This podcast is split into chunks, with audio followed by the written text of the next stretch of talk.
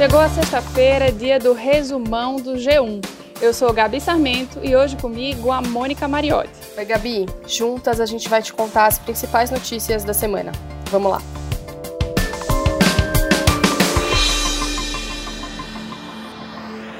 O auxílio emergencial, que acabou em dezembro, pode voltar.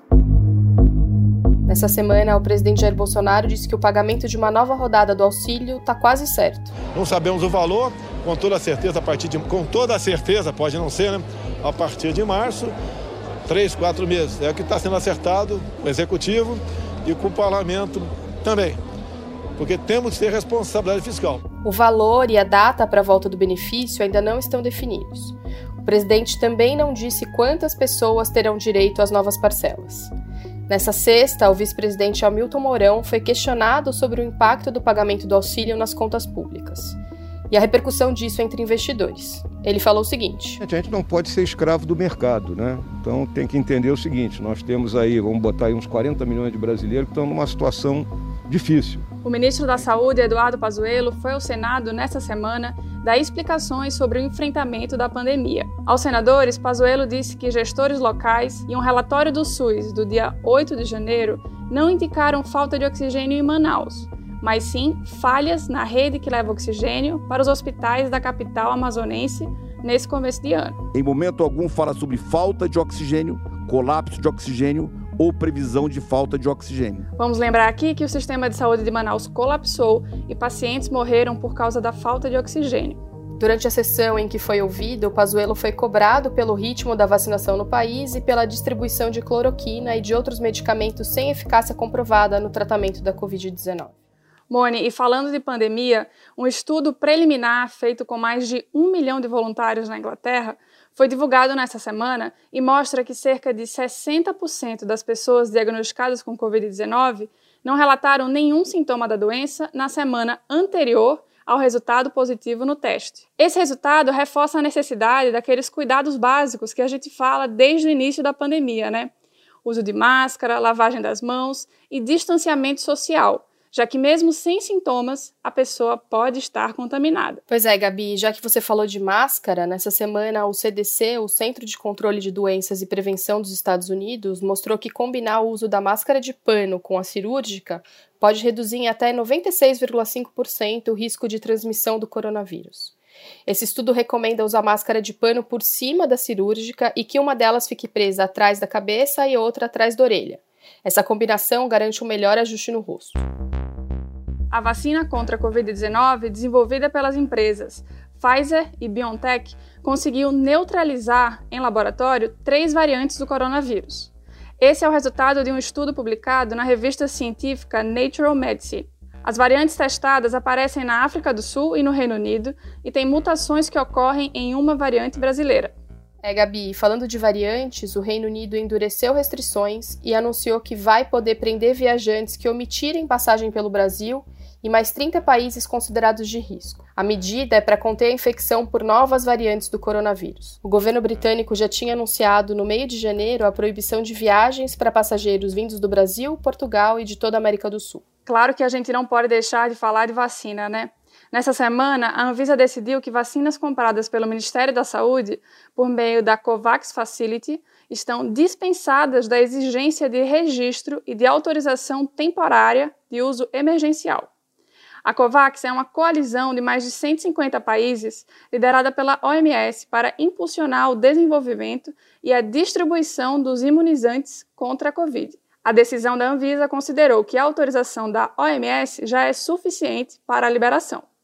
Ainda no primeiro semestre, o Brasil deve receber 10,6 milhões de doses de vacinas da COVAX Facility.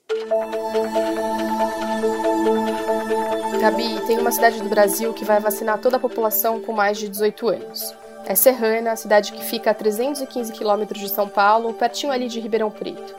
A cidade começou a cadastrar os moradores para imunização. Serrana vai usar doses da Coronavac, a vacina feita pelo laboratório chinês Sinovac, em parceria com o Instituto Butantan.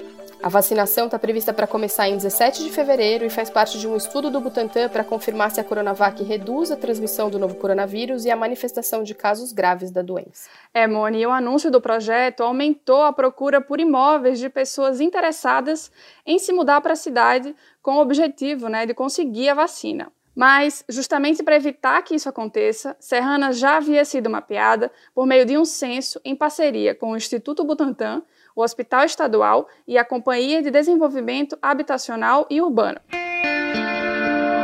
Gabi, nessa semana a Organização Mundial da Saúde afirmou que o coronavírus pode ter circulado em outros lugares antes de Wuhan, a cidade chinesa onde teria sido detectado pela primeira vez. Um grupo da OMS foi para a China para descobrir as origens do vírus. A entidade também diz que a hipótese de que o vírus tenha sido vazado em um acidente de laboratório é extremamente improvável a segunda turma do STF liberou o acesso do ex-presidente Lula a conversas vazadas da Lava Jato. O relator, o ministro Ricardo Lewandowski, fez críticas à operação e disse que a legalidade das mensagens deve ser discutida em outro processo. A defesa de Lula quer usar o material apreendido na operação spoofing para tentar anular processos aos quais o ex-presidente responde na justiça.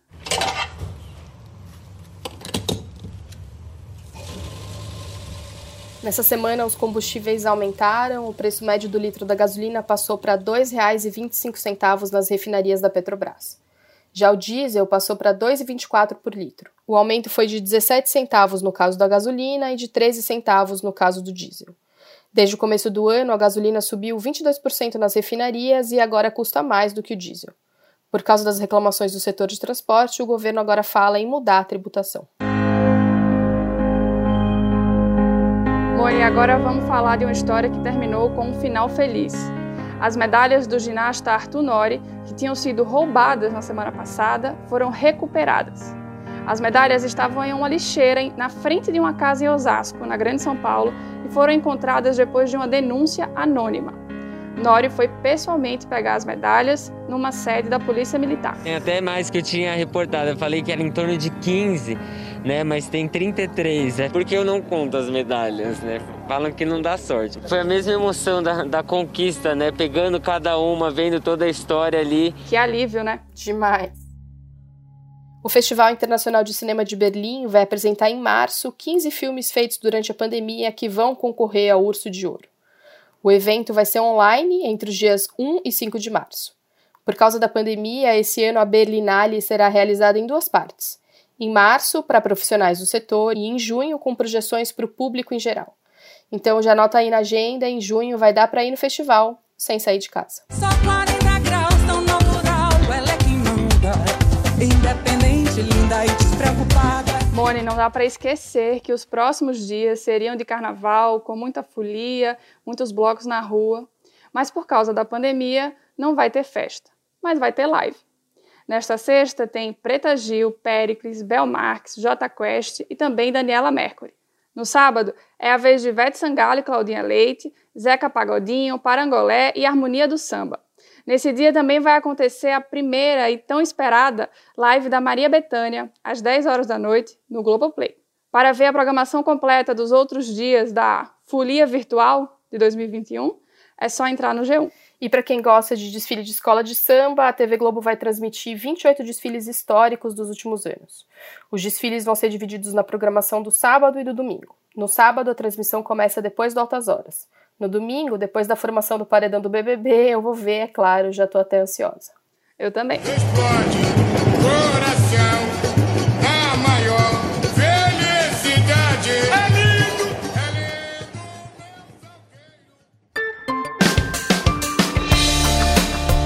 Esse foi o Resumão, nosso podcast semanal que está disponível no G1, é claro, ou então na sua plataforma de áudio digital preferida. Segue a gente que assim você é sempre avisado quando um novo episódio entrar no ar. Esse podcast foi feito por nós e por Fernando Otto. Bom fim de semana, beijo e até mais. Beijo, gente. Bom fim de semana.